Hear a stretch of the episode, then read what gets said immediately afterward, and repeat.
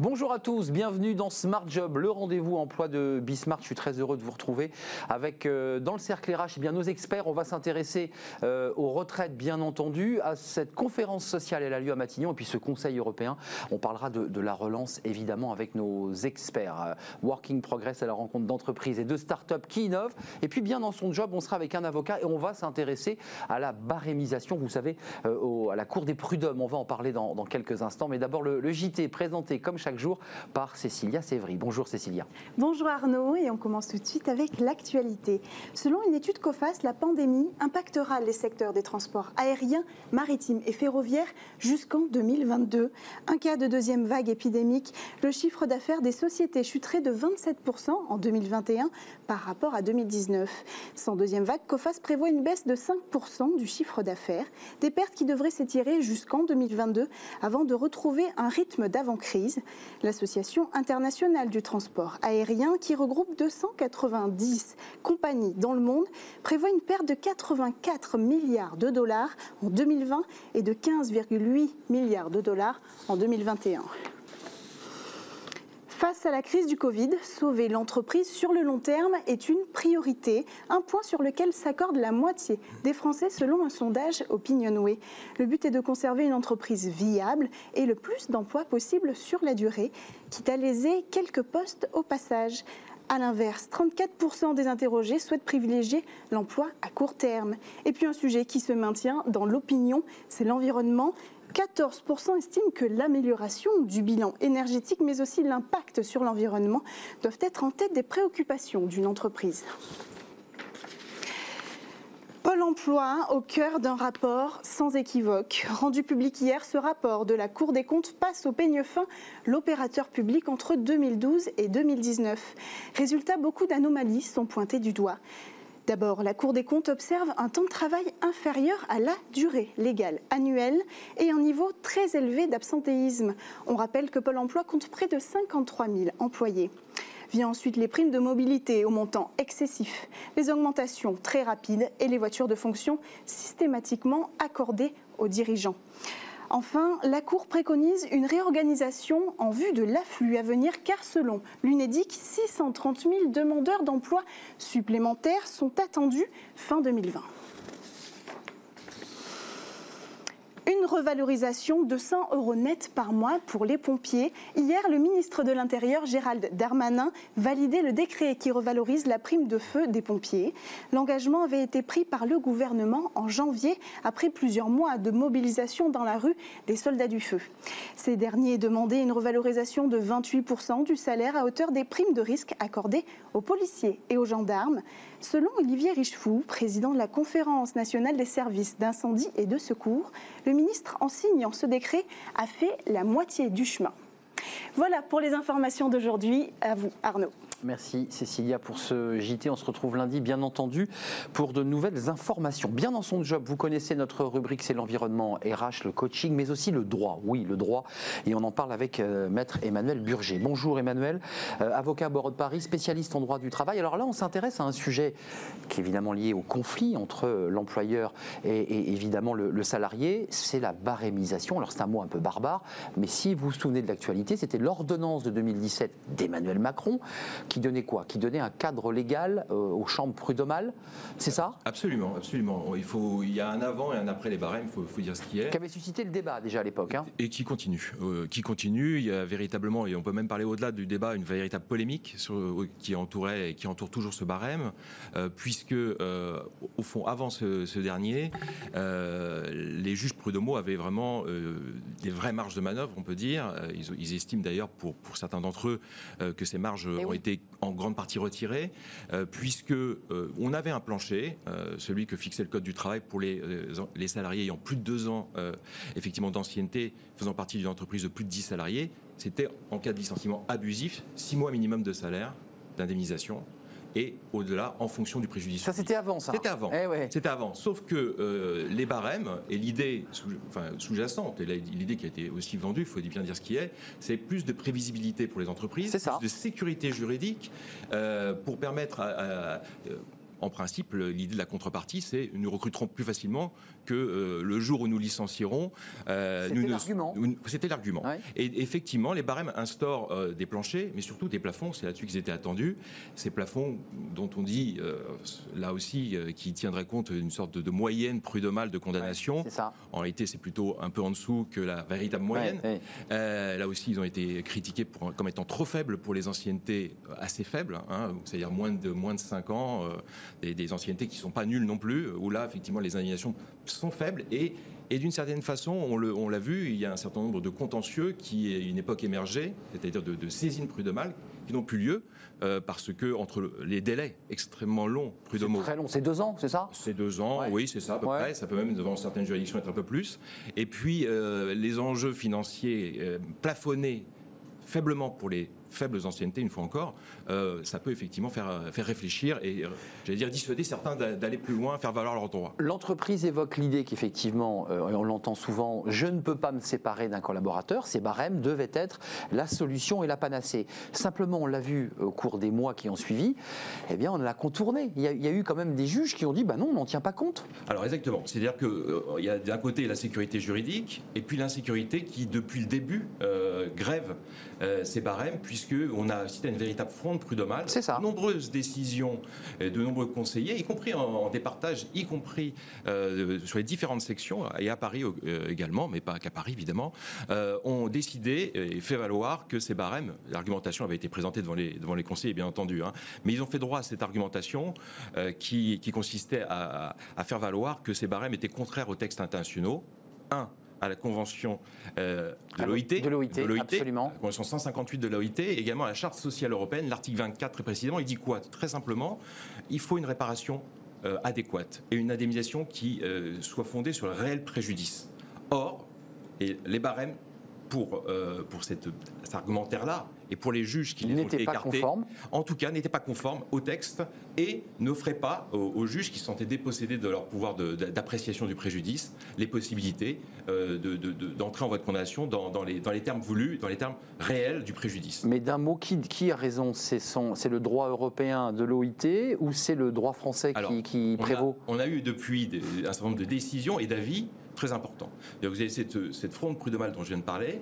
Vous avez, on attendait les, ce que, de voir ce que allait dire les juridictions d'appel. Et la Cour d'appel de Reims a rendu une décision importante, c'était l'année dernière, qui elle dit, euh, elle ne se positionne pas trop, en tout cas elle ne remet pas trop en cause la conformité des barèmes aux textes internationaux, mais elle dit appréciation in concreto pour le juge, c'est-à-dire que on redonne au juge le pouvoir. Il y a une fenêtre d'appréciation hum. euh, au-delà, le cas échéant des barèmes, si le préjudice réel est, supérieur éventuellement au, plafond. Et puis la Cour d'appel de Paris, dans un arrêt de septembre dernier, septembre 2019, ah, très récent. a a emboîté d'une certaine façon le, pas de la Cour d'appel de Reims, on l'a cru en tout cas dans un premier temps, sachant que l'avis de la Cour de cassation date de juillet 2019 et disait, lui, circulaire, il n'y a rien à voir. Les barèmes sont conformes. On les garde, on les maintient. On les maintient. La Cour d'appel de Paris, dans un dernier arrêt du 30 octobre 2019, dit se met vraiment dans la droite ligne de, l'avis de la Cour de cassation. Application des barèmes. Le juge a finalement, entre le plancher et le plafond, la marge d'appréciation nécessaire. Il y a donc possibilité de réparation adéquate. C'est ça que dit finalement la Cour d'appel de Paris. Donc retour à la case départ. On attend quand même l'arrêt de la Cour de cassation, puisque aujourd'hui, on reste sur les juges, devant les juges du fond. Les cours d'appel sont des, magistrats qui, qui jugent au fond. Tant que la Cour de cassation n'aura pas rendu son arrêt euh, attendu. Hein, on a un avis, c'est pas un arrêt. Euh, il y aura, il y a encore des décisions qui écartent ces barèmes. Donc il y a une fenêtre de tir et toujours une insécurité juridique, puisqu'on parlait de sécurité juridique tout à l'heure. Euh, celle qui était effectivement au cœur du, projet de loi et de la loi et des ordonnances, c'est l'insécurité juridique, c'est cette insécurité de judiciaire, puisque, mais également et va peut-être en parler, euh, les, moyens de contournement du barème. C'est encore euh, autre chose. Fronde des, magistrats qui perdaient de leurs prérogatives. Donc là, c'est un retour à la case départ, hein, si j'entends, en attendant la décision de la Cour de cassation. Le contournement, c'était comment? Alors, comment on faisait pour contourner? C'était aujourd'hui. Toujours le cas Toujours le cas. Donc, vous, avez, vous, contournez? Il y a des moyens de contournement pour. Euh, vous le savez, euh, on en parle beaucoup, euh, le harcèlement moral. oui, on en a parlé avec n'existe pas depuis les ordonnances. Hein. Et Mais on l'introduit à chaque fois. Ah bah, disons plus systématiquement. Je n'irais pas dire à chaque fois. Ça, fait effectivement. Les, certains conseillers voient apparaître des dans des dossiers parfois des, la notion de harcèlement moral qui semble assez lointaine de, la réalité du dossier. Hmm. Dans d'autres dossiers, cette fois-ci, on n'hésite plus à le faire valoir. C'est dilatoire. C'est pas dilatoire. C'est un moyen. Si, si le harcèlement moral est démontré et que on est sur une problématique de licenciement, hein, bien entendu, qui est contestée, dès l'instant où la, preuve est, faite et rapportée l'existence d'un harcèlement moral, il va contaminer d'une certaine façon le licenciement et ce dernier, si donc le harcèlement moral a été démontré, le licenciement sera déclaré nul. Maître Burger, d'où l'intérêt d'y glisser euh, le harcèlement moral. Le harcèlement, la discrimination. Parce qu'il déstabilise finalement. Exactement. C'est-à-dire qu'à partir du moment où le, salarié saisit le conseil de prud'homme et qui fait valoir, même plus, plus tôt, hein, avant son licenciement, la notion de harcèlement moral, d'une certaine façon, l'employeur se dit, va tout de suite constater qu'il y a un risque à son licenciement, puisqu'il sait que sera articulé mm. devant la juridiction la, notion, la notion de harcèlement moral et donc le potentiel nullité, je précise simplement ce point, la nullité du licenciement qui évidemment fait euh, perdre au barème, euh, j'allais dire, leur, portée, puisqu'il n'y a plus de plafond, sauf et un nouveau plancher qui apparaît, six mois minimum d'indemnisation, six mois minimum d'indemnisation en cas de nullité du licenciement. C'est ça, donc ça c'est le contournement des fameux barèmes Macron. Exactement. Donc, donc ça c'est une, excusez-moi, c'est une stratégie de contournement pour casser ces plans plancher, et dire au juge, vous voyez, il y a un autre élément qui vient de s'ajouter, c'est le harcèlement, donc utiliser d'autres barèmes. Tout à fait. On peut se faire indemniser du préjudice moral au titre du harcèlement, de la discrimination, etc. Mais l'effet premier, c'est tenter d'obtenir la nullité du licenciement pour déplafonner l'indemnisation. Avant de nous quitter, parce qu'il nous reste 30 secondes, elle, a marché, elle marche ces ordonnances Macron ou pas? Est-ce que ça a permis de fluidifier, de faire, d'aller plus vite pour séparer d'un collaborateur et, de l'embaucher plus vite? Parce que c'est ça l'objectif. Alors, euh, je ne sais pas si euh, l'effet recrutement recherché euh, il faudra regarder si effectivement il y a un lien de cause à effet. Je ne sais pas si effectivement de ce côté-là les ordonnances ont, apporté euh, euh, davantage de fluidité en termes de recrutement. Ce qui est sûr, c'est qu'en termes de licenciement, il y a eu une, simplification. Il est vrai que dans certains cas, il y a peut-être aussi un effet d'aubaine. Il faut dire ce qui est. C'est ça. des licenciements qui ont été facilités pour des, des, salariés qui avaient des anciennetés assez faibles. quand on voit le coût et le risque pour l'entreprise en cas de licenciement jugé abusif, euh, on peut effectivement s'interroger euh, sur l'aspect euh, critique qu'on doit avoir sur ces, sur ces barèmes. On va revenir sur cette question des barèmes parce qu'il y a la décision de la Cour de casse. Merci Emmanuel Burger, avocat spécialiste en droit du travail. Puis je vous souhaite bonnes vacances parce qu'on est au mois de juillet et que vous partez en vacances. On se retrouve au mois de septembre avec grand plaisir. Working Progress, c'est tout de suite, c'est notre rubrique avec Welcome to the Jungle à la rencontre d'entreprises, mais pas seulement, de chercheurs, d'intellectuels qui pensent eh bien l'entreprise de demain et d'aujourd'hui. C'est tout de suite.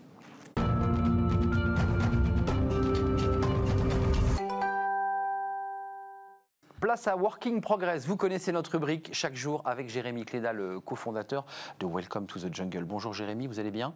Très bien. Alors on parle euh, de l'entreprise avec à la fois un chef d'entreprise, mais quelqu'un qui pense le monde de demain. C'est bien cela? Oui, exactement. Euh, on va aussi parler de géographie pour une fois. Euh, ah, vous avez une carte, vous avez amené la carte? Bah En fait, euh, sûrement la carte va être un peu redessinée. En tout cas, c'est la question qu'on se pose avec euh, le télétravail et, les nouvelles manières de bosser, de chez soi, de l'entreprise, peut-être même dans des tiers-lieux. C'était l'idée d'en discuter avec Patrick Lévivette.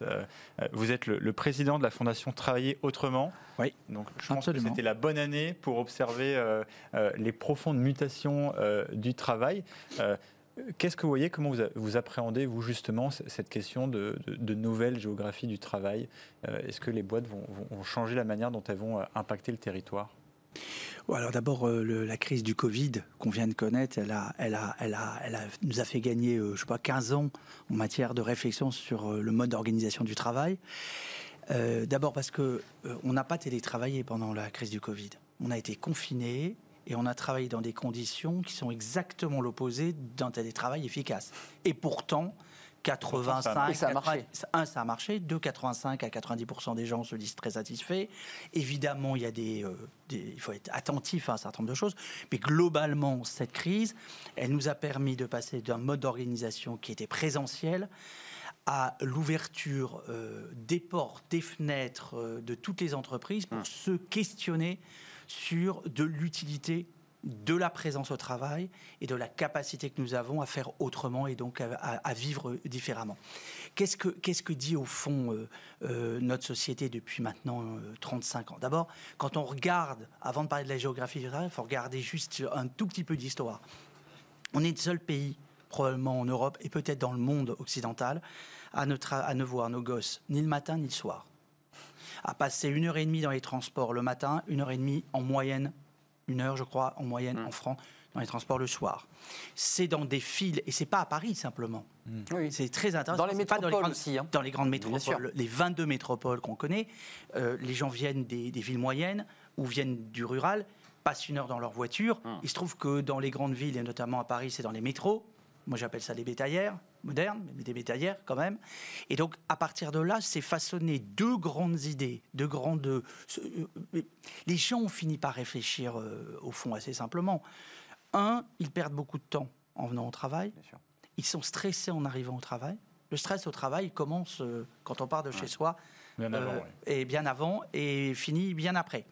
La femme qui est seule, elle a un problème, c'est que si on l'appelle et qu'on lui dit il faut chercher votre gamin parce que votre gamin est malade à l'école et qu'elle se trouve à une heure, c'est l'enfer, c'est l'enfer. Et donc, Hum. C'est la on charge vit mentale, avec ça. cette charge mentale en permanence. Donc cette crise du Covid a montré qu'on pouvait travailler presque aussi bien de chez soi. Dans un cadre de vie familiale. Un en cadre de fille, absolument. C'est ça. Bon.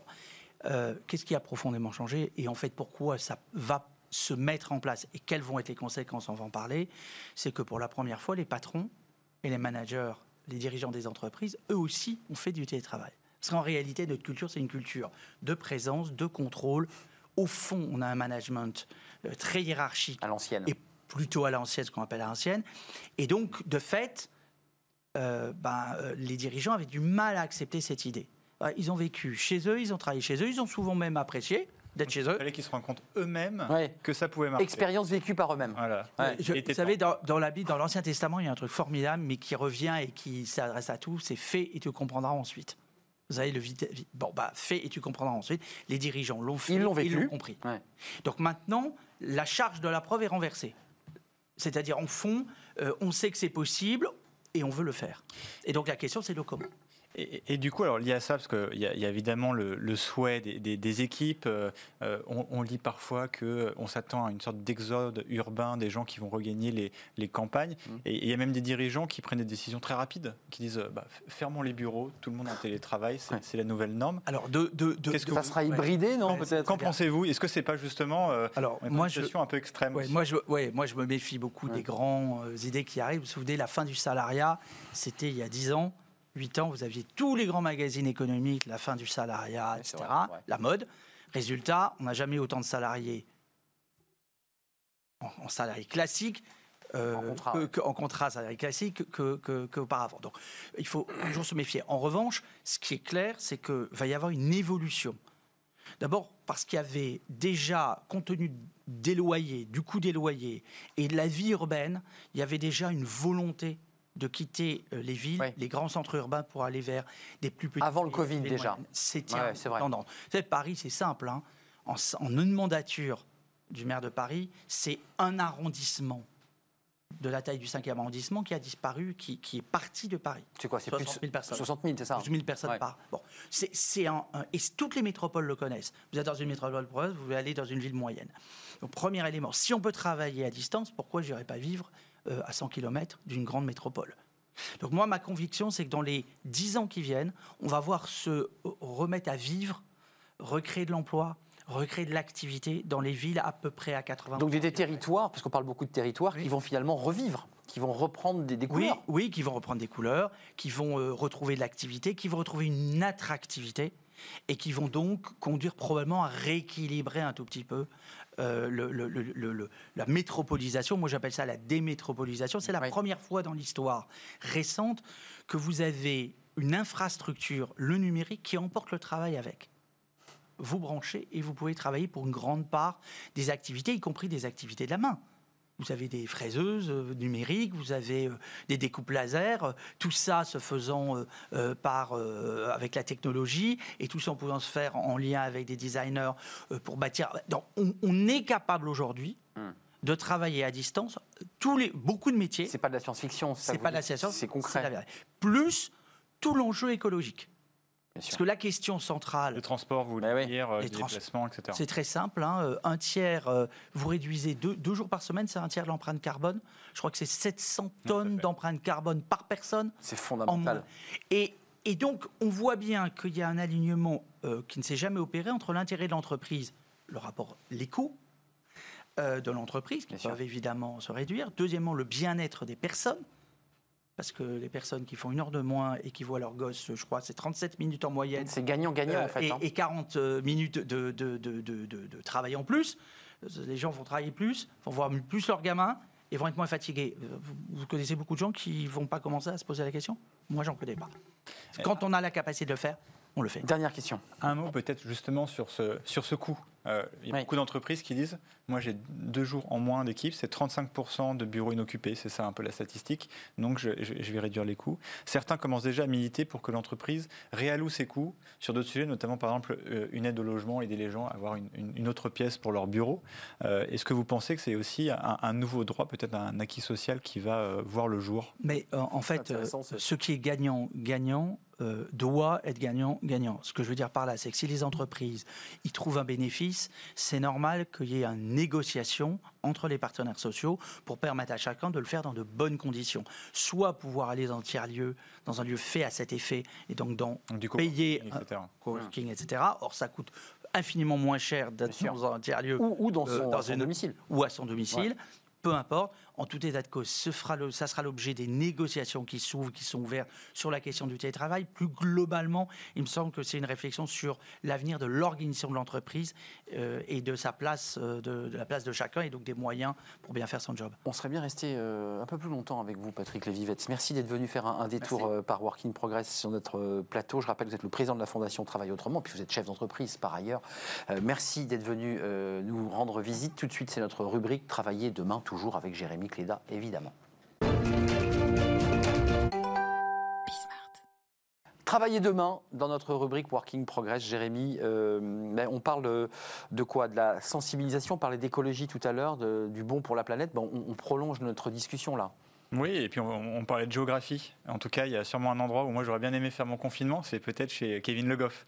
Euh, Kevin, vous avez créé euh, Swenson House. Euh, c'est, un lieu, une communauté, un, espace de coworking. hein. Vous avez commencé à Audierne en Bretagne, et maintenant vous avez aussi un espace à Lisbonne et à Minorque, hein, si, je me trompe pas. C'est ça. Alors Swanson, en fait, on, fédère une communauté d'entrepreneurs, de créatifs, d'athlètes euh, dans des lieux inspirants qu'on appelle les Swanson House, qui sont situés sur euh, les côtes, donc euh, dans le Finistère en Bretagne.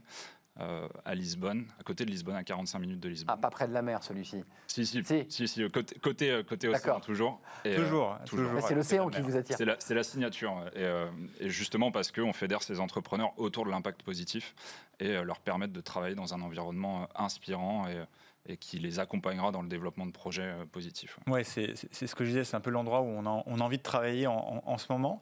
Il y, a, il y a quelque chose de particulier, c'est que vous avez voulu orienter euh, euh, cette dynamique autour de, euh, d'entrepreneurs, de porteurs de projets euh, qui ont un impact positif sur la planète. Il y a aussi un, un- un lien avec la mer, avec la nature qui est, qui est très fort.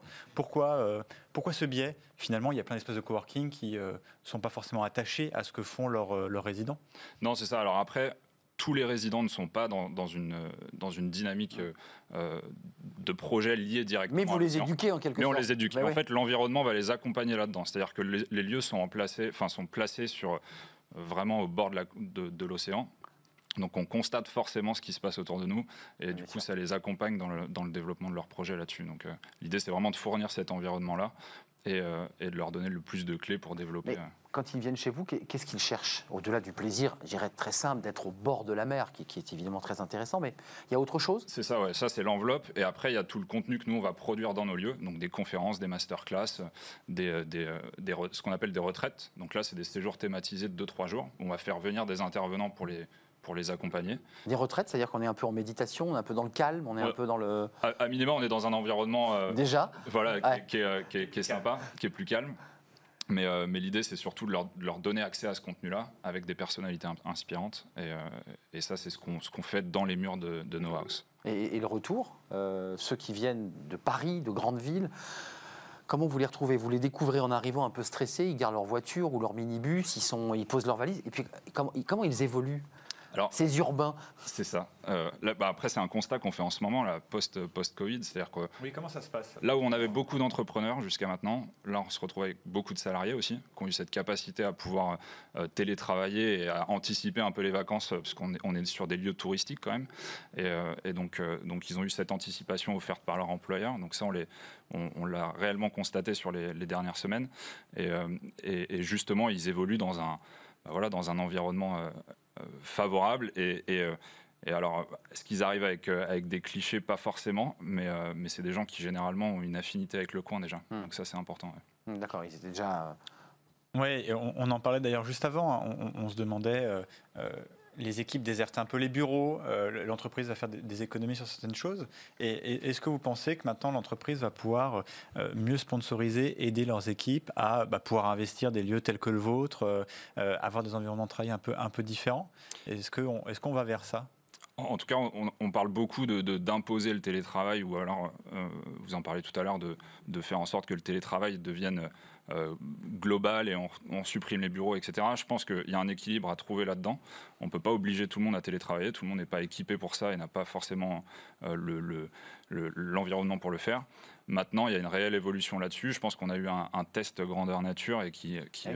Qui appuie tout ça dans le bon sens et, euh, et, et surtout qui va appuyer la seconde mission de Swanson House, euh, euh, qui est la dynamique de territoire, donc de ramener plus de monde sur des territoires ruraux. Et ça, c'est hyper important. Et ça, c'est vrai que pour nous, c'est un, c'est un bon point en tout cas. Et pour le territoire surtout. Mais quand les gens sortent, ils vous disent, euh, on retourne la table. On a eu des études assez intéressantes où beaucoup de cadres disent, bon, ben, moi, je veux partir au vert, ça y est, c'est, ça les encourage, ça. Quand ils, ah, ils passent chez vous, ils se disent, bon, bah, il n'y a, pas de doute, quoi. Non, exactement. C'est un sas pour euh, déménager ensuite ou pas Ouais, c'est ça, c'est, c'est Là- là, juste avant le déménagement, quoi. C'est le constat qu'on a fait, ouais, c'est que là, on est, on est sur une période, bah, Swanson, euh, euh, du moins en Bretagne, est implanté depuis 4 ans. Et là, on commence à avoir les premières transpos où, euh, où on a des gens qui achètent, qui s'installent, qui viennent avec leur famille et qui changent soit de vie, donc de job, euh, soit ont l'opportunité de, de- Ça y est, ça, vous commencez déjà à avoir des... concrètement. ouais. donc ça, on le mesure euh, gentiment, mais, euh, mais en tout cas, c'est des, euh, Donc ils viennent vous revoir. Vous, vous avez vu, je suis revenu. Hein. c'est c'est des gens qui sont installés. euh, qui Mais sont pour de vrai. ouais. Ouais. Donc ça, c'est un, c'est un bon point pour nous et c'est un bon point pour la ville aussi. Donc euh, c'est chouette. Yeah. Peut-être un, dernier sujet clé sur, sur le télétravail. Souvent, c'est vrai qu'on on en parle énormément en ce moment. Euh, euh, L'image qu'on en a, c'est une personne qui va bosser de chez elle ou dans, ou dans un tiers-lieu. Mais parfois, on oublie un peu la, la- la notion de communauté. C'est vrai qu'on peut aussi tirer profit d'être dans un autre environnement avec des gens différents. Ça peut aussi euh, nous aider dans le travail. Ce sujet de communauté, vous, comment vous, vous l'adressez? Pour dire aussi, en fait, c'est pas tant le fait de, de autre part, mais c'est aussi de s'enrichir d'autres personnes qu'on n'aurait jamais eu l'occasion de rencontrer. Exactement, et c'est tout l'intérêt de ces tiers-lieux. Il faut les rendre vivants, il faut les animer, et il faut, surtout proposer du contenu pour accompagner ces gens-là dans leur, dans leur démarche, qui souvent est une nouvelle, une nouvelle euh, étape pour eux. Donc c'est important de, de, proposer ce contenu-là et, euh, de les accompagner, et surtout de garder une certaine homogénéité dans, le- dans les, dans les personnes présentes dans ces lieux-là. Merci Kevin, viendrai vous voir à Audierne, peut-être à Lisbonne. plaisir. Euh, Audierne, c'est un, un bel endroit, vous êtes le fondateur de Swenson House, qui est un lieu de coworking euh, en Bretagne, on l'a compris, mais aussi dans d'autres pays, euh, Minorque et le Portugal pour Lisbonne. Merci à vous, Merci à Jérémy Cléda de partager euh, et de nous faire découvrir toutes ces histoires et ces parcours Mmh. passionnants. Welcome to the jungle, vous en êtes le, le cofondateur. Tout de suite, c'est notre cercle RH, nous sommes en retard et je vous présente mes invités. Ce sont des experts, on parle des retraites, bien entendu, de la conférence sociale à Matignon, et puis Emmanuel Macron est au Conseil européen, et on parle de relance, c'est tout de suite.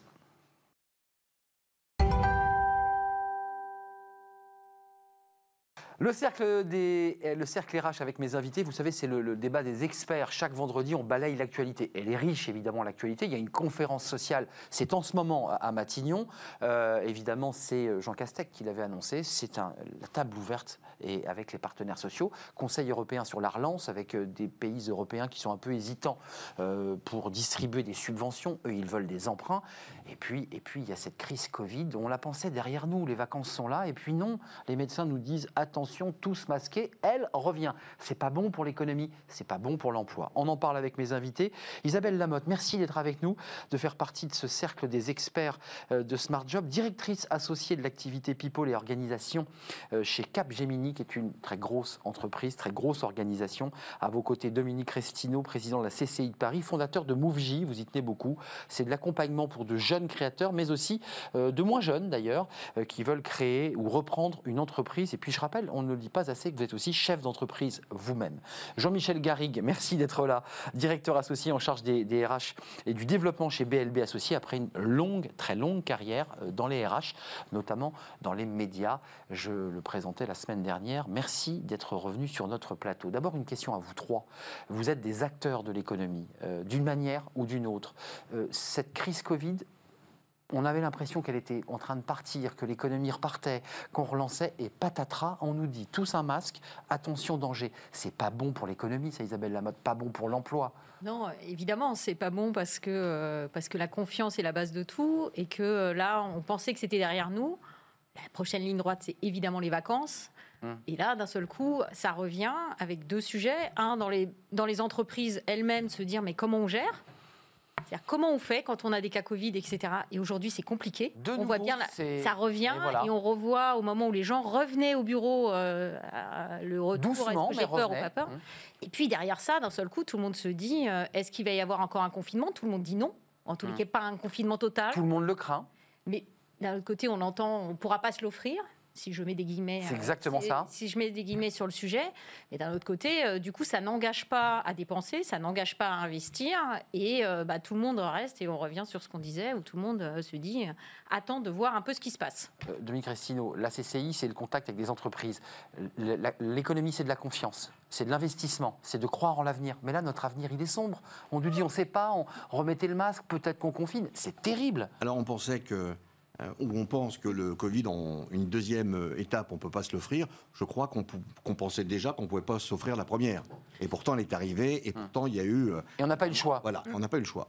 Euh, on peut ne pas avoir le choix si euh, tout le monde fait comme si. Moi, j'ai jamais pensé que c'était terminé. Je pensais qu'en septembre, ça serait, et ça a toujours été dit. Enfin, quand on veut entendre, on, on- on- Oui. on entendait que Oui. ça serait là, puisque les vaccins. C'est le cerveau humain, il a plutôt envie Bien de. sûr. Eh oui. Après, on a commencé à, à- à ressortir, donc on s'est dit ça va aller mieux. On a cru à ça, mais tout le monde a dit, tous les médecins l'ont dit, même les gouvernants, le Covid est toujours là. Sauf que Alors on accélère. hein. On a- Masque obligatoire accélère. dans les lieux publics. Bien sûr, Clos. parce, parce qu'on est sorti de la tenue qu'il fallait avoir, et donc en prévention très sérieuse, euh, il faut euh, reprendre des gestes barrières. Ça, c'est faut... la partie sanitaire. Mais les chefs d'entreprise se disent Mais attendez, moi, j'investis pas, j'embauche pas. donc- Qu'est-ce qui se passe? On me reconfine en septembre, qu'est-ce Mais que je fais? Donc, Arnaud, effectivement, euh, ça pose un problème sur, sur l'économie. Pourquoi? Parce que les chefs d'entreprise se disent est-ce que ça va repartir ou pas repartir? À aujourd'hui, on est dans l'emploi. Je peux vous garantir que c'est pas reparti réellement. D'ailleurs, il y a un plan emploi qui va être mené. Discuter en ce moment avec les partenaires sociaux. qui est discuté en ce moment. Mais le, le- le- le point aujourd'hui, c'est que tout le monde va attendre. Tout le monde va attendre également la rentrée de l'hiver, parce qu'il va y avoir ça également. On parlait de l'automne, c'est vrai. Automne-hiver. Automne-hiver, c'est- euh, qu'est-ce que vous en pensez, Jean-Michel Garrigue? Parce qu'on va parler évidemment du dialogue social, de la relance, des milliards d'euros sur la table, mais il y a quand même un aspect dans l'économie qui est un aspect psychologique. C'est-à-dire qu'un chef d'entreprise, il a besoin d'être dans une, un minimum de visibilité. Et là, on est dans un brouillard total. C'est tout à fait vrai, mais on est un pays qui est un pays naturellement protecteur. Prudent, en tout cas. Prudent. C'est ça. Mais on est dans un monde de protection sociale qui est quand même extrêmement marqué. Euh, Souvenez-vous, euh, il y a quelques mois, juste avant le Covid, il fallait pleurer pour avoir quelques dizaines de millions d'euros pour des causes nationales. Euh, on a ouvert la planche à billets, dans tous les sens du terme, au euh, en France et en Europe. Oui, on va le voir là. Des centaines de milliards d'euros sont apparus comme par enchantement. Et du coup, euh, quand vous parlez autour de vous, dans le monde des affaires, de tous les PSE qui vont venir, même sans deuxième Covid, tout le monde sait que le dernier trimestre va être extrêmement difficile.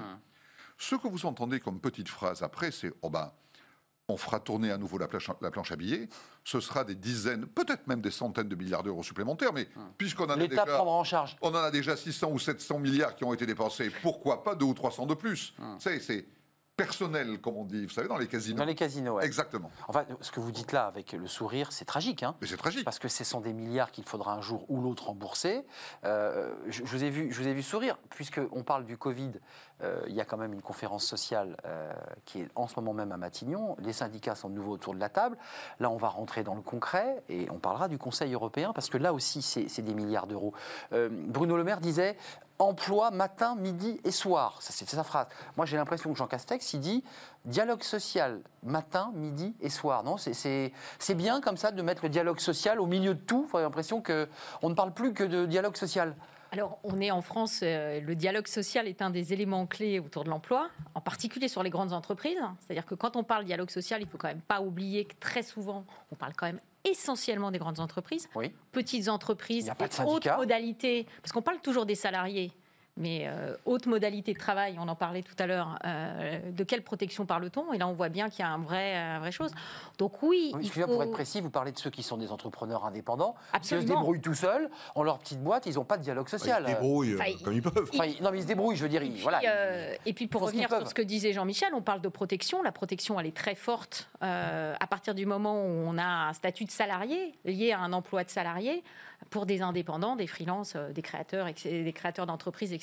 La protection, elle est différente. Donc Jean Castex, il en fait trop avec ce dialogue social parce que vous dites qu'il y a une partie de la France qui n'est pas concernée par le pense, sujet. je pense qu'on a tellement dit, enfin, on a tellement dit précédemment qu'il y avait une rupture avec ça. euh, tout ça que voilà. Enfin, je pense qu'on revient à un moment où il prend sa place aussi. Donc, il amène, Ouais. euh, il affirme Sa sa touch, différence, la sa touch Castex. et son côté conciliation, etc. Hum. Mais vous y croyez, vous, vous, vous, chez Capgemini, vous dites que c'est important ce dialogue social pour faire avancer les dossiers? Oui, forcément, parce qu'aujourd'hui, dans les entreprises, et la législation française fait que de toute façon, si vous pouvez, sur tous les sujets qui touchent au Il faut travail, repasser par le. c'est une discussion et une négociation avec les partenaires sociaux. Donc, ce sont des acteurs clés. Dominique Restillon, Jean-Michel Garrix, dialogue social utile, parce que c'est vrai que c'était un des premiers points, avant même son discours de politique générale, il a déjà réuni des syndicats qui lui avaient claqué la porte au nez sur les retraites. Là, il leur dit, bon écoutez, on va se réunir, on va parler de la relance, on va parler des retraites, de l'assurance chômage. C'est bien, parce que c'est vrai qu'Emmanuel Macron, il avait plutôt tendance à dire, le dialogue social, c'est lent, ça avance pas. Et puis quand ça l'énervait, il reprenait le dossier parce qu'il disait aux partenaires sociaux, écoutez, vous vous êtes pas mis d'accord, c'est l'État qui va gérer. Là, tout d'un coup, le dialogue social devient l'alpha et l'oméga de la politique. Du, dia- du dialogue social, oui, après ça dépend quel dialogue social? Moi j'ai deux chiffres. 97% des entreprises en France ont moins de 20 salariés. 66% n'ont pas de salariés, des entreprises. D'accord? Donc il y a du dialogue social pour D'accord. là où il y a des... Voilà, mais il y a tout le reste. Et il faut penser à tout le reste. Et euh, on, on parlait là de... Donc c'est un peu de la com alors, non? Enfin, J'ai- pas dit ça, je dis simplement... Faut Pas oublier le reste. C'est ça. Pas oublier le reste. Et le reste est très important. Le tissu économique, il est fait bien sûr de très grandes entreprises, et je suis pour ces très grandes entreprises. Mais il y a Moi, je aussi ne veux des pas opposer petites, des ouais. choses, d'accord? Mais il y a cette multitude de, de- de petites dans les territoires, dans les territoires euh, qu'on dit fragiles, où il faut pouvoir travailler. Et l'indépendant, le- l'entrepreneur, euh, L'artisan qui a trois l'ar- salariés, ouais. Il y a l'artisan, mais également de sociétés de services. Aujourd'hui, avec et on l'a vu, avec euh, les, outils euh, digitaux, on peut. euh, euh, Il n'y a pas que les artisans qui sont, et j'adore les artisans, hein, mais il n'y a pas que les artisans qui sont euh, dans les territoires fragiles. Il y a également, et vous l'avez dit sur votre plateau. Juste euh, précédemment, eh bien, il y a aussi une envie de pouvoir s'éloigner un peu des grandes vrai. métropoles, euh, réinventer euh, des villes moyennes. C'est peut-être l'occasion d'ailleurs. c'est peut-être l'occasion, mais enfin, c'est pas toujours aussi simple, hein, parce qu'on est toujours très radicaux. Regardez, on est sorti du. On, on a fait le plan de déconfinement, les gens oubliaient qu'on était dans le Covid 15 jours auparavant, et on, voit la foule partout, euh, voilà. Ça, on oublie tout ça. Et donc, on- de temps en temps, on a le problème qui revient directement. Nous sommes des aveugles. Hein. Donc, qu'il y ait du dialogue social, évidemment, mais il y a toute une partie, et donc le dialogue social, il se fait également dans les TPE, les PME, je veux dire, avec des gens où il y a deux, trois salariés. un C'est horizontal, on discute, Voilà, on on se discute, parle. Bien sûr. On se parle. Et, et- et- et alors surtout, surtout, si on commence à mettre euh, des systèmes obligatoires pour euh, commencer à mettre des procédures qui vont être Ah, extrêmement vous voyez qu'on y vient. extrêmement difficiles. Non, s'il Ah oui. y a des contraintes, ça sera une, une vraie difficulté. Après, je pense qu'il faut assouplir. On parle des, des indépendants. Les indépendants, la Chambre de commerce, on a sorti un rapport sur euh, favoriser et sécuriser le travail indépendant. Mmh. Aujourd'hui, on voit bien qu'il va y avoir davantage, que c'est en train de monter en puissance le travail d'indépendant. Parce que c'est aussi une volonté. Avec Et le surtout télétravail chez les d'autant, jeunes. d'ailleurs. Et surtout chez, chez les jeunes. Euh, comment dirais-je? Donc, à travers tout ça, ça va permettre en même temps de pouvoir et de sécuriser, d'apporter certains. Euh, une certaine protection. Oui, ça va coûter un petit peu à l'entrepreneur, mais une certaine protection. Vous savez, je, je termine là. Euh, avec la crise du Covid, il y a quand même un certain nombre d'en- de- de- d'entrepreneurs et d'indépendants qui se sont dit si j'avais été salarié, c'est quand même beaucoup plus tranquille pour moi. Bien sûr, D'accord bien sûr. Donc d'avoir, je dis pas qu'ils veulent tous revenir salariés, en plus c'est Non, non, la protection sociale des salariés sont est pas la ça, même. protection sociale Bien sûr. du- et de l'indépendant. Et d'indépendant, Voilà. bien sûr, bien sûr, qui n'a pas les mêmes. Je ne pensez pas que je vous pose des questions euh, sur, sur financières à chaque fois, Jean-Michel Garrigue, mais pour faire une mini transition, autour de la table, il y a les partenaires sociaux, patronaux euh, et, syn- et- et évidemment salariaux, euh, avec deux thèmes les retraites, l'assurance chômage et la relance. Sur les retraites, personne n'en veut de cette réforme. Et le gouvernement va s'obstiner. Euh, Est-ce que là, on n'est pas en train de mettre du, danger sur du danger? On parle d'une crise de Covid qui est toujours là, donc crise de confiance. On parle d'une réforme des retraites qui peut remettre le feu aux poudres en septembre. Est-ce que là, on n'est pas en train comme ça d'accumuler les, risques de, difficultés d'emploi pour l'économie? Alors, c'est d'autant plus vrai que n'oublions jamais qu'en France, nous avons grosso modo 6% de la population active qui est syndiquée. On va donc. Et pourtant, Et pourtant, on va donc passer son temps, et Dieu sait que c'est utile, hein, ne, ne me, faites pas dire ce que je ne dis pas, mais on va passer son temps à discuter avec des organisations syndicales qui représentent en fait un nombre extrêmement réduit de salariés, essentiellement d'ailleurs, comme le disait Dominique, dans les grandes entreprises. et entreprise publique, Entreprise pour être publique. précis. Eh ben, Patrick Lévy-Veitz se disait tout à l'heure, euh, il y a incontestablement, euh, depuis une dizaine d'années, euh, des tas d'articles sur la fin du salariat, on pousse le travail indépendant, les jeunes, Ouais. absolument. Mais là, certains veulent redevenir salariés. Et puis, on est vraiment dans les, vraiment le choc des contraires. Aujourd'hui, on va discuter de sujets qui concernent l'ensemble des entreprises avec des organisations syndicales euh, qui doivent exister, c'est incontestable, et, et nul ne, ne songerait à, à- à- à- comment dirais-je, à envisager qu'elles n'existent plus. Mais elles ne représentent souvent qu'une part euh, assez faible euh, de la population, des gens qui sont déjà protégés parce qu'ils sont en CDI ou en CDD dans des grandes Donc une entreprises. minorité parle au nom, parle pour la majorité. Non mais c'est de ça dont il est question. Excusez-moi de le dire euh, cash. Oui, bien, sûr. Pourquoi d'ailleurs euh, a-t-on euh, des circuits parallèles? Pourquoi Sud est arrivé et euh, au début de façon totalement autonome Pour et maintenant contourner. en s'installant dans le paysage syndical, en devenant grosso modo un syndicat comme les autres? Plus radical que les radicaux. plus radical que les radicaux, mais un syndicat quand même reconnu, etc. Les gilets jaunes, s'ils ont sont arrivés, s'ils sont existés, euh, c'est justement parce qu'il n'y avait pas d'autre moyen de se faire entendre. C'est ça. Donc, euh, passe, continuer. Le- avoir un ministère du Travail, c'est une chose vraiment euh, importante et qui a toujours existé dans les gouvernements, mais ne faudrait-il ne faudrait-il pas changer la dénomination de ce ministère pour l'ouvrir à toutes les formes de dialogue social, Oui. qu'elles soient du travail ou pas du travail Et une nouvelle forme de travail d'ailleurs. De la euh, société civile, euh, que- qu'elles essaient de mettre un peu d'unité Hum. dans un pays qui en manque chaque jour davantage. Euh, ministère de l'activité professionnelle. C'est ça. Par pour, exemple. pour englober les travailleurs indépendants et toutes les autres formes de travail. Ouais. Euh, il nous reste peu de temps, mais il nous reste du temps. Il y a cette conférence sociale pour essayer de mettre sur la table, d'avancer. Euh, certains disent ça va être long parce que l'assurance chômage est en déficit, les retraites sont en déficit, la relance. Euh, la relance, il en est question là au Conseil européen. On est dans un, dit-on, un moment historique, puisque peut-être que les 27 réunis, évidemment en présence du président français, vont trouver une solution. Il y a 500 milliards sur la table, euh, dit Ursula von der Leyen, qui, qui prévoit 500 milliards. Alors il y a un petit bug, excusez-moi de le dire comme ça, parce que certains pays, quatre en particulier, disent non, non, attendez, c'est pas une subvention qu'on va donner, ce que vous évoquiez, Jean-Michel, c'est un prêt. Bien sûr. Qu'est-ce que vous en pensez de cette question européenne? Parce que là, on est en train de faire monter la crise sur le plan européen. C'est peut-être ça le bon niveau, non? C'est la, même- Jean-Michel. c'est la même histoire que les 500 ou 700 milliards français.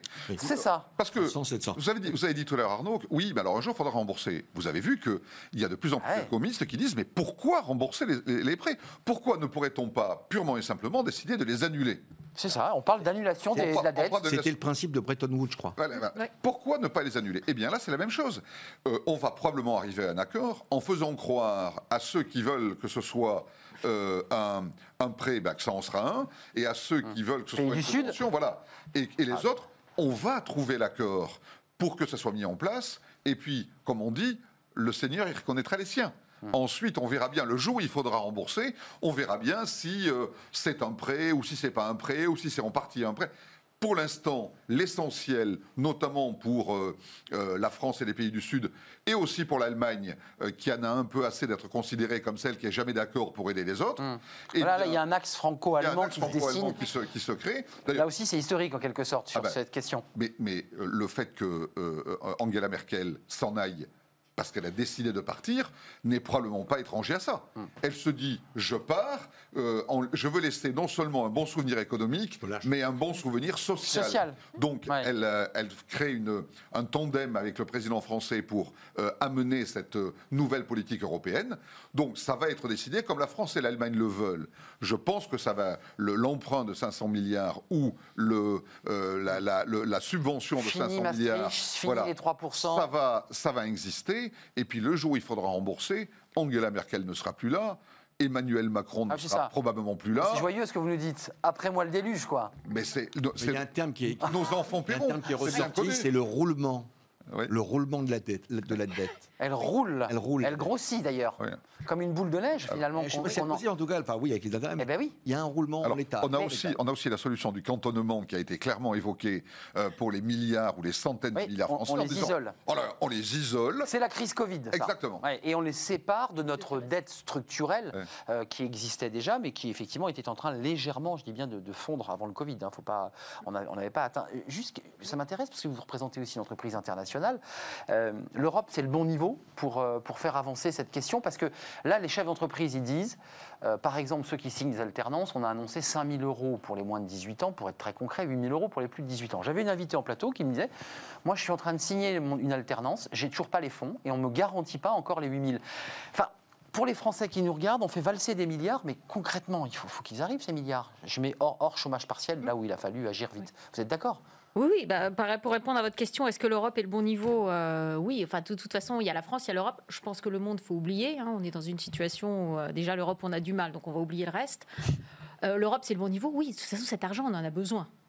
J'allais C'est dire. euh, urgent. C'est urgent, on en a besoin. Et moi, je pense comme Jean-Michel que de toute façon, euh, hop, hop, hop, euh, l'argent va arriver. Et puis, euh, Enfin, après hop, moi, hop, hop, et nos enfants paieront la dette. C'est C'est ça, le hop-hop, hein. Le point aujourd'hui, le point aujourd'hui, on en a peu parlé, mais le point aujourd'hui, c'est quand même tout ça revient et c'était l'idée de la réforme des retraites et des choses, etc. C'est quand même, on est en train de pousser les choses sur nos enfants, qui, euh, on pourrait en parler aussi, hein, sur les jeunes qui rentrent aussi sur le marché du 700 travail. 000 qui vont essayer d'entrer sur le marché, là. Franchement, euh, c'est jamais drôle d'être vieux, mais moi, je me réjouis tous les jours de ne pas avoir 20 ans aujourd'hui. Hum. Parce que 20 ans aujourd'hui, il va falloir porter les choses. Alors, pas tous les jours, j'exagère, mais je, c'est, c'est un effet de. voilà. Non, mais ce que vous dites, est- mais il y a oui. une angoisse une existentielle pour ce jeune de Alors, 20 ans. L'angoisse, c'est quoi l'avenir? C'est quoi mon La boulot? planète, la planète, les machins, etc. Enfin, franchement, euh, Quel monde? quoi, euh, Il y a de quoi à ça, et c'est eux qui vont payer. C'est-à-dire que c'est globalement, ils n'ont pas la main, ils n'ont pas les- la Et la retraite, à 20 ans, ils nous disent on n'en aura pas de toute façon, c'est pas la peine de se Ah, battre. Ma génération disait ça aussi. Hein. Oui, voilà. Oui, c'est vrai. C'est, c'est pour Si je le me coup, permettre, euh, moi, j'ai- j'ai- je, Ouais. je tiens pas le On se souvient du moment où on avait 20 ans. Parce que à, chaque, à chaque fois qu'on a 20 ans, on voit les choses autrement. Quand on en a 50, euh, 40, On les a toujours Euh, dans notre tête. hein. c'est- c'est- c'est- c'est-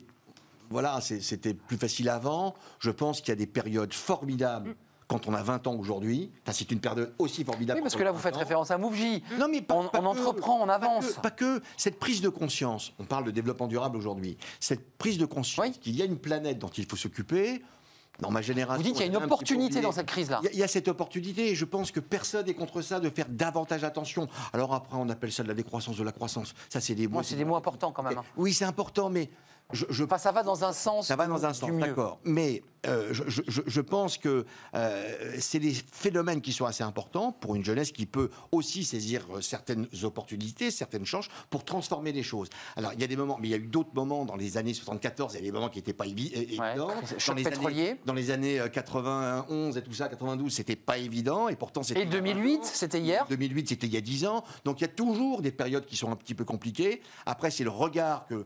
C'est surtout le regard. Mais là, la crise Covid m'a- l'air totalement. Comment va euh, emmener cette jeunesse dans l'avenir Bah oui, c'est ce que dit Isabelle. Et comment on les accompagne? Alors, ça, oui, mais Oui. ça, c'est un, sujet. C'est un mur. euh, Et, une ça n'est pas uniquement parce que la dette, elle est là, je peux le comprendre.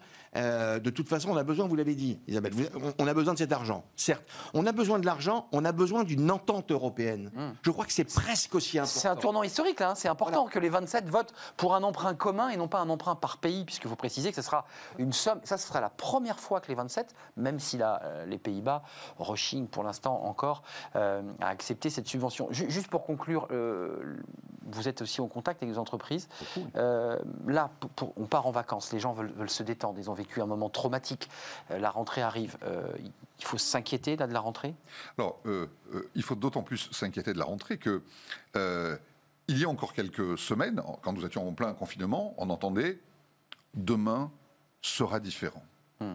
Plus jamais ça. Oui, ça, le plus jamais ça a été. Oui. Nous ne voulons plus ça. Évidemment, ça ne sera plus ça. Bah, évidemment, c'est à nouveau ça. Ça ne peut pas être autrement. Il y a des moments où, incontestablement, on ne peut pas vouloir euh, le retour à une vie économique comme avant, tout de suite, euh, pour que les entreprises... Et changer le monde en même temps. Et changer le monde en même temps. Donc, que ça aille différemment demain, voire après-demain, probablement. Et c'est là où les jeunes générations auront un Ouais, impact un extrêmement jouer, fort. Mais aujourd'hui, on va non seulement revenir comme avant, mais sans doute pire qu'avant, Il faut sauver les meubles. parce qu'il faut sauver les meubles. Hmm, Vous êtes d'accord, Dominique Oui, Il y a quand même cette idée de. Il y a, il y a Je- une, je- une je suis- dynamique, oui, il y a une réalité. Je, suis d'accord. Je pense simplement que la transformation, c'est pas euh, blanc, noir de l'autre côté. Non, c'est un. Voilà, c'est le gris. C'est un processus. voilà, c'est un processus. Et oui, avec les outils digitaux, euh, il va y avoir une, une plus grande mobilité des gens. Euh, oui, avec la prise de conscience dans le domaine du développement durable, euh, il y aura toujours cette prise de conscience, mais ça va compter en, en- en pourcentage, en 3, en 4, en 5%, 10%. Mais on, va sur ce chemin-là. Le demain, je reste gratis. Non. Merci, merci à vous Isabelle. J'aurais bien aimé vous donner la parole pour conclure, euh, mais je ne peux pas. Merci, vous reviendrez puisque vous êtes euh, les experts de, de Smart Job. Euh, merci pour ce débat passionnant. Isabelle Lamadge, je rappelle que directrice associée de l'activité People et Organisation chez Cap Gemini. Merci à Dominique Restineau qui est le président de la CCI de Paris. Je n'avais pas précisé Paris. Et puis Jean-Michel Garrigue, vous êtes directeur associé en charge des RH et du développement chez BLB Associés. Merci à vous trois. C'est notre livre, vous savez, le, le livre de notre fin de semaine sur Smart Job à la rencontre d'un auteur qui va nous présenter son ouvrage. C'est tout de suite.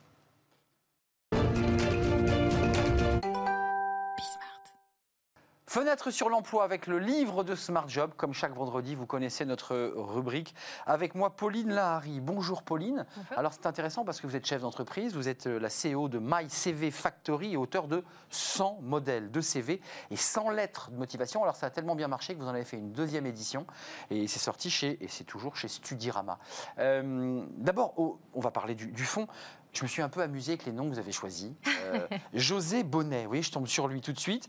Euh, vous êtes amusé à, changer les noms comme ça? En fait, on voulait Vous de la diversité. En fait, on voulait de la diversité surtout. Avoir de tout et des, des prénoms et des noms euh, très très variés. Parce qu'évidemment, on pense à José Beauvais. Évidemment, ça vous fait rire, mais vous l'avez fait exprès. Les, les conseils pratiques, c'est intéressant parce que euh, vous dites à- en conclusion de votre livre que finalement, un, un candidat, c'est comme un produit Mm. qui est sur une étagère. C'est un peu ça. Et qu'il faut que bah, le package soit beau. C'est C'est ça. c'est incroyable. En fait, c'est vraiment ça. C'est euh, le CV, c'est une vitrine. Donc, euh, on vient choisir euh, d'abord. c'est comme au supermarché, on choisit probablement d'abord un, un produit parce qu'on le trouve beau. Ouais. Exactement. Et donc là, c'est pareil. On va avoir un CV séduisant et on va bah, le choisir. Bon, bien sûr pour son packaging, mais aussi pour son contenu et ce qui est écrit dessus. Mais c'est pareil au supermarché. Quand on prend un produit, on le regarde, il est beau, puis ensuite on va lire l'étiquette. Donc c'est On vraiment va regarder ce qu'il y a dedans, si Ouais. c'est bon pour la santé. c'est ça. C'est ce que fait, j'imagine, un recruteur ou une agence de Mhm. recrutement. Euh, c'est quoi les conseils pratiques que vous donneriez à ceux qui, qui nous regardent et qui auraient envie de lire votre livre Les axes forts de ce livre sur les conseils? Les axes forts, euh, c'est euh, d'abord avoir une esthétique de CV euh, impactante. Donc l'image. L'image, absolument, c'est la première bonne impression et c'est ça qui va quand même, euh, on va dire, aider le recruteur à vous choisir. Ensuite, c'est le contenu. Un contenu chiffré, quantifiable, qui donne en fait du détail et du concret. C'est ça qu'on cherche. hein. Aujourd'hui, maintenant, on parle beaucoup des compétences. Donc aujourd'hui, il faut un CV avec des compétences et des, voilà, des choses à, à faire valoir. en fait. C'est compliqué parce que quand on démarre, on n'a pas de compétences ou on a un diplôme. Ouais. c'est- là où c'est compliqué. On a des On compétences. a le droit de mentir un peu Non. tirer- Non, on n'a pas le Non, droit. non, surtout Enfin, pas. de- d'enjoliver, mentir est pas le bon mot. Marketer. Alors, on peut, Marketer. voilà. On peut le On marketer peut un se peu marketer, absolument. Mais l'idée n'est pas non plus d'inventer une compétence qu'on n'a pas. Par contre, on peut très bien écrire euh, voici les compétences que j'aimerais acquérir. Hmm. Et ça, c'est intéressant. Ça, c'est pas mal. Ouais. Ça, c'est pas mal. Je veux aller vers ça Voilà. et je vais m'en donner les moyens. Ce Exactement. recruteur. Et votre entreprise va m'aider à y arriver. Il y a deux sujets, on en parle beaucoup sur ce plateau, les soft skills. Ouais. Euh, utiles, de plus en plus utiles, ces soft skills. Oui, Euh. L'environnement au-delà du diplôme, je fais ça, je fais tel sport, Bien je me sûr. passionne pour la peinture. Ça, c'est un élément qui peut être une, une bascule pour un recruteur? Une bascule parce qu'on ne cherche pas, un, on va dire, quelqu'un euh, qui a fait tous les diplômes euh, qu'il faut. Alors très bien, c'est bien s'il a son diplôme, évidemment. Mais on va chercher quelqu'un qu'on a plaisir à voir tous les jours. Aller au café avec lui le matin, euh, discuter de tout et rien au déjeuner. Euh, en fait, il faut des gens avec qui on a des atomes crochus. Donc on va chercher, évidemment, quelqu'un qui nous plaît. Donc oui, le sport, euh, avec lequel on a des affinités. absolument. Euh, il y a la e-réputation, parce que c'est vrai qu'on a eu pas mal d'invités dans notre émission Smart Job qui nous disaient mais le CV papier ça marche plus. Mm. Vous vous dites l'inverse, ça marche toujours. Absolument, oui. C'est toujours ce qui est plébiscité par le recruteur, on est bien d'accord. Oui, euh, qui doit être accompagné d'un beau profil LinkedIn, par exemple. Alors justement, venons-en à la e-réputation. Mhm. Qu'est-ce que vous appelez dans votre livre la e-réputation C'est-à-dire qu'il faut nettoyer un peu les choses euh, Oui. un, peu, un peu sales, un peu pas agréables à entendre, à voir et à regarder? Oui, on peut penser au Facebook, hein, euh, qui euh, peut avoir des photos euh, de, de nous, il fut un temps. On peut penser à Google Images, qui garde les photos aussi de nous, il fut un temps. Donc voilà, l'idée, c'est de, de faire un petit nettoyage, effectivement, sur son image Google. Et après, bah, sur LinkedIn, évidemment, bah, travailler son profil, se former sur LinkedIn. hein. de plus en plus, je vois ça, des formations sur, sur LinkedIn qu'on ajoute à notre LinkedIn. Et voilà, vraiment avoir quelque chose de, de bien, bah, de bien crédible, en fait, online. Hum, de, de crédible online, Ouais. Mais aussi que son environnement de la e-réputation soit nettoyé. C'est ça. Comment on fait là concrètement? Comment je fais moi pour Alors là, une tape- photo Bah, horrible? on tape notre nom dans Google euh, et on voit ce qui Hmm. sort, évidemment. Euh, il peut y avoir des blogs aussi qu'on a eu, il fut un temps. Donc là, euh, il faut aller contacter le blog, l'administrateur de ce blog. Retirez-moi ce blog. Retirez-moi le blog. Donc c'est une demande à faire de, de notre part, lourd, hein. qui doit venir de. Oui, c'est ça. Donc ça prend du temps parce que c'est pas tout de suite. Euh, parfois, bah, ce- cette personne, elle est plus, elle est plus sur le blog. Enfin bon, il y a plein de- d'histoires comme ça qu'il faut, euh, il faut bien regarder. Sans modèle de CV, sans lettre de motivation. Je vous ai taquiné avec les noms, mais c'est vrai que vous ne pouvez pas mettre de véritables noms. Donc Non. vous avez inventé euh, des profils. Euh, c'est la deuxième édition, c'est sorti chez Studirama. Puis je précise que par ailleurs, votre métier, c'est votre société qui s'appelle My CV Factory. Mhm. C'est votre cœur d'activité. Merci d'être venue, Pauline Lahari, euh, avec votre livre et votre passion des CV. C'est la fin de Smart Job. Je remercie Fanny Griesmer qui m'accompagne dans l'émission chaque jour et puis toute l'équipe technique, évidemment. Je la salue. Bon week-end. Restez fidèles à, à Bismarck, bien entendu. Puis on se retrouve lundi pour de nouvelles aventures. Bye bye.